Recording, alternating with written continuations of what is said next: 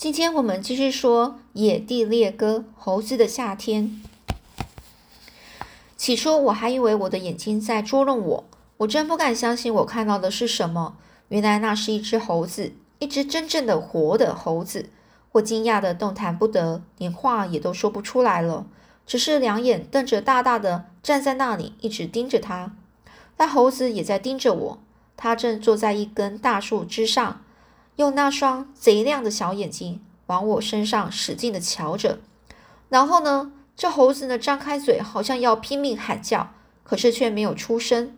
他所做的一切都是让我看到他满口刀尖似的牙齿。那猴子是那么逗人喜爱和滑稽，我忍不住哈哈哈大笑起来。罗迪当然也看到那只猴子，他使出浑身解数的想往树干上爬。同时，他也不停地用他响亮的叫声告诫那猴子，宣布他已经无路可逃。我也不知道那只猴子是被激怒了还是吓坏了，反正这猴子啊是用后腿站立起来，大喊了一声。顿时呢，周围响起了以前我从来没听过的喧哗声，真是鸟犬鸟鸣犬吠，鬼哭狼嚎。什么千奇百怪的声音都有，整个洼地刹那间变得生机盎然、黯然哦。我一点也不惊慌哦，因为我记得丛林才是唯一能够找到野生猴子的地方，一定是我看错了。但是，一想到丛林这念头，又使我联想到狮子、老虎、大猩猩等各种各式各样吃人的野兽，这倒真使我有点害怕了。我的心中七上八下，好像有条百足、蜈蚣之类的爬虫啊，正在我背脊上走过。我就招呼了罗迪，罗迪说：“我们赶快离开这里吧。”说着，就像被烫到的猫似的，匆忙的匆忙啊，跑上猎物踩出的小径。我飞快的跑回我们家的田边，看见爸爸正在田那一头，把播种机套在一一匹这个骡子上。我就朝爸爸那边跑过去，脚下扬起了滚滚尘土。差不多离爸爸还有五步远时，我急匆匆地钻进矮树丛，低声地说：“爸，罗迪把一只猴子赶上树了。”爸爸站在那里看了看我，然后笑着说：“杰伊，杰伊贝利，男孩子在发育的阶段会产生幻觉，这并没有什么害处。我自己也曾经有过，但是你现在渐渐变成大孩子了。”我想该是消除幻觉的时候了。罗迪或许是一只，是把一只松鼠赶上树了。我几乎大声嚷嚷的说：“不是，是不是松鼠啊？根本不是松鼠，那是一只猴子，一只真正的活蹦蹦的猴子，我看得一清二楚啊！”爸爸非常亲切的望着我说：“等一下，我记得你从来没有看过猴子长什么样子啊。”我就说：“我是没看过真的猴子。”但是我在画上的猴，我看过画上的猴子啊！你记得奶奶送给我的那件小玩意吗？那上面有三只猴子，虽然它们不会动，不会说，但它们是猴子，没错吧？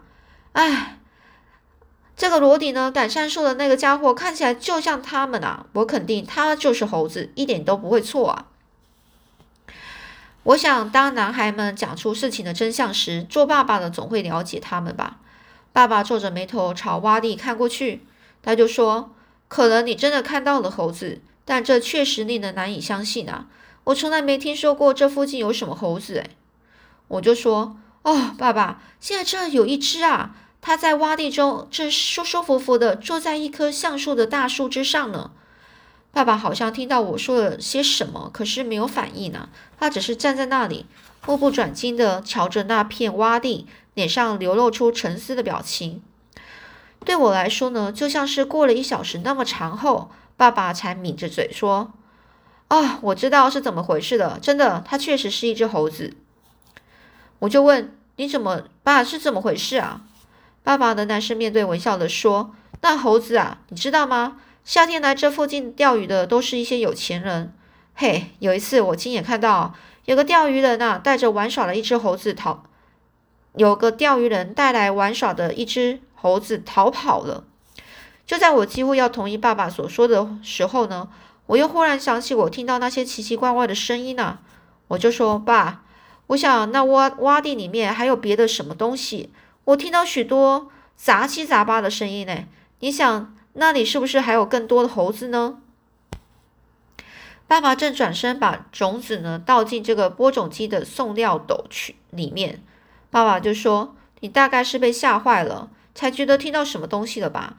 而且要是满山遍野到处都有猴子，那我又那我也更糊涂了，没法子回答你。我得赶快把种子播完。没有猴子，我们照样能过得下去。可是没有做面包的麦子，我们就得饿死了。”我多么希望爸爸能够和我一起去找那只猴子啊！但我知道向他提出这个要求是不会有任何结果的。他为这个，他为我们这个小农场要操那么多心，就算成群的大象路过这里，他也不会停下手里的活去看一看上一眼的。爸爸一边把缰绳放到肩上，一边说：“哎，顺便问一下啊，你找到萨利古登了吗？”我就说：“是的，先生。”哦，先生就在讲他爸爸尊称哦。他到沼泽地附近去了。我看到那猴子时，激动的把他给忘了一干二净。对不起，我这就去把他找回来。爸爸笑着说：“不用了，我知道他在那儿就是就行了。我会去照料他的。你妈妈需要买些东西，我看他是想让你去店里替他办点事。”我就说：“是，先生。”然后我说完之后，就快步朝家里走去。我毫不费劲的就让妈妈相信我发现猴子的事。妈妈早就认为那洼地到处都都有能把我吃掉的动物。妈妈显得很担心的说：“猴子，我一点也不怀疑有猴子。那洼地里什么鬼东西都有可能有。可是如果说是猴子，怎么我从来没有听说过呢？我不知道，我真的不知道啊！我立刻发觉呢，要是我不说点什么，让妈妈宽心的话。”她很可能会做出什么规定，限制我去那片洼地。我就说：“哎呀，妈妈，我不知道为什么我发现了一只猴子，你就那么激动不安啊？”爸爸说：“那猴子很可能是钓鱼人丢的。”妈妈就说：“杰伊贝利，我希望，我当然希望爸爸说的是对的。但是你爸爸并不是什么万事通啊，这附近说不定还有狮子、老虎以及其他的什么毒蛇猛兽。”太不安全了！我真希望能有多更多人搬来这里。这地方实在太原始、太荒凉了。为了让妈妈忘掉那些野兽，我赶赶忙啊，赶忙啊，改变改变的话题。爸爸说：“你要我去买点什么东西啊？”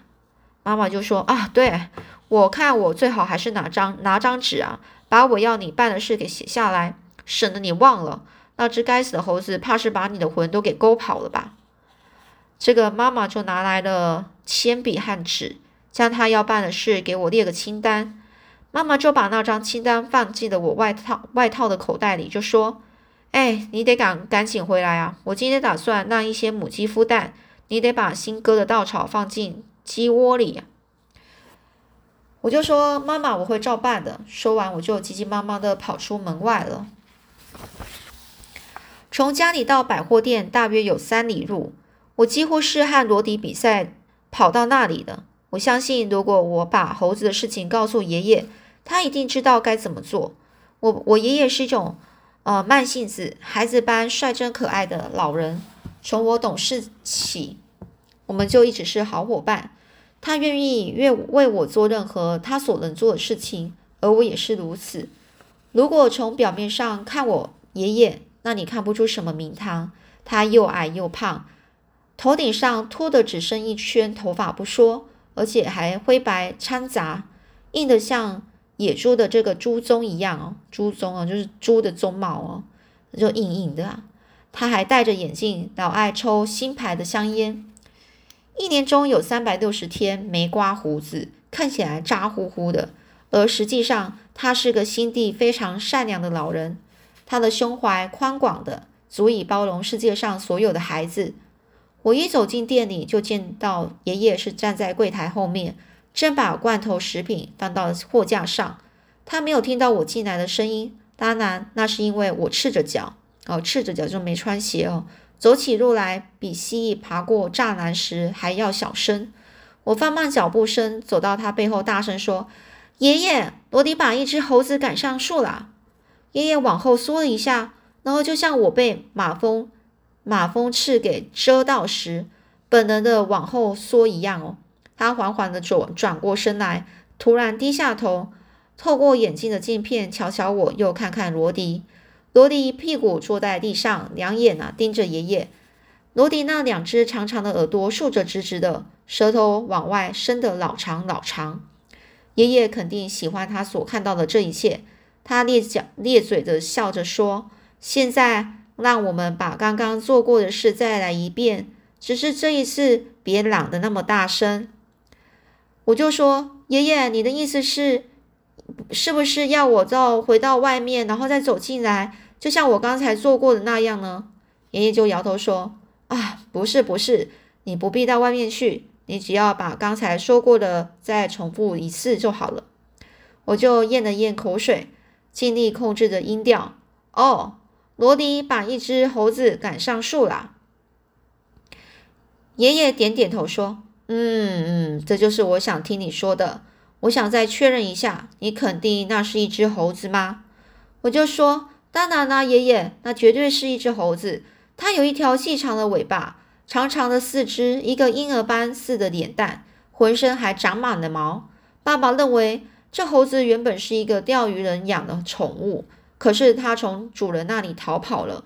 爷爷想了一下，接着他摇摇头说：“我看它不是钓鱼人的。”罗迪只把一只猴子赶上赶赶上树了吗？赶上树了吗？哦，只有一只吗？这我就说呢，我就看到了一只爷爷，但是我相信那附近还有别的动物。我听到许多声音，爷爷的绒毛直往上挑。他就问：许多声音是些什么样的声音呢？我就说：我也不晓得那是什么声音啊，爷爷。我曾在洼地里听过各式各样的声音，而且通常我一听就知道那个哪哪个声音是什么动物发生的。可是那样的声音我从来没听过。听起来好像是在哭喊、尖叫、咆哮、打呼噜，总之是什么怪声啊都有，把我吓得整个拔腿就跑。爷爷显得很兴奋啊，他摘下了眼镜，友善的眼睛中闪着愉快的光芒。爷爷非常认真的说：“我有相当的把握认为呢，你听到的那些声音就是一群猴子的声音。照你说的，听起来确实很像是他们的声音。我猜想很可能总共有三十只猴子。”我的眼睛瞬间变得像橡树子那样大。什么？三十只？好家伙，有那么多猴子！爷爷，你确定吗？爷爷就说：“我也不能百分之百确定，不过我愿用我剩下的唯一一桶高粱糖浆打赌。”爷爷，你知不知道那些猴子是怎么回事呢？哦，我就这样问。爷爷显着一本正经的提高嗓门说：“我是知道一些有关那群猴子的情况。”做爷爷的就该多知道一点事情，是不是呢？应当为孩子们了解了解多点东西嘛。我高兴的咧嘴笑着说：“是的，先生，我想是这样的。”爷爷知道有关猴子的情况，并没有让我很惊讶。不管怎么说，我都坚信爷爷是奥沙克山区最精明的人。他几乎无所不知，他知道哪个水塘的钓鱼水塘钓鱼钓鱼最好。用什么鱼饵才对路？他还知道哪儿是最好的狩猎地，什么时候打猎最合适。而且爷爷所知道的各式各样的好事，也都那也都正是我所喜欢的。爷爷就指着柜台对我说：“坐这吧，我来告诉你那些猴子的情况。你听我的，没错，去把那些猴子抓起来可是好差事啊。对你来说，更是一件真正有益的事。”我就爬到柜台上说：“对我有益，有什么有什么益处呢？有什么好处呢？”爷爷就把双手插进口袋，低头看着地板说：“地板哦，低头看着地板说，哎，我们现在就来谈谈这事吧。咱们从这里开始说吧。你一直想到想得到一只一匹小马和一支枪，是不是？”我就说：“我当然想得到啊。”我从出生那天起就一直想得到一匹小马和一支枪了。除了我之外，山里的男孩子人人都有一匹小马和一支枪，可是这些得得花很多钱呐。我看我这辈子是得不到了。爷爷就说：“哦，我不这么认为啊。如果一切顺利的话，可能不必等你搞清楚是怎么回事，你就能骑马打枪了。”我为自己的不开窍感到不好意思，我就说。哎呀，爷爷，我到底怎样才能弄到钱啊？去买一匹小马和一支枪呢？”爷爷就说：“就是靠着这个方法啊，抓猴子啊，这就是你弄到钱的办办法。那些猴子值很多很多的钱呢。”我就问爷爷：“你指的是他们的皮吗？是不是猴子的皮值很多钱呢？”爷爷就说：“哦，不是，不是，割脖割猴子的皮这种事情啊，联想也不要想了。不，先生，那种事啊，恰恰是最不应该做的，一定要活捉他们啊。”而且不能有任何伤害，我就说啊，活捉他们！哎呀，爷爷，我究竟怎么样才能够活捉他们呢？我对抓猴子的事一窍不通啊！我抓过浣熊、松鼠、臭鼬和别的动物，可是我从来没有抓过什么猴子啊！爷爷听到我反反问后，就说：“哎，我也不是逮抓猴子的能能手啊，就是我不会不会抓猴子。”但我们照样要去抓他们，为了抓到那些猴子，有人正在悬赏一大笔奖金呢。听到爷爷说什么一大笔奖金时，我整个全身挺了起来哦。我从柜台上跳下来问：“奖赏奖多少钱啊？”爷爷举起手就说：“嗯，等一等，别催我嘛。”他就说：“大约一个星期前，有两个人到了我们店里，那两个人是马戏团的。”他们乘坐的列车在铁路上出了事故。从他们说的情况看，那事故一定是相当惨的。其中有一节车厢出轨后完全摔摔裂开了。那节车车厢里正好有一群值钱的猴子，他们当中有不少趁机跑掉了。哦，那后面故事又是怎么样呢？我们下次再继续说喽。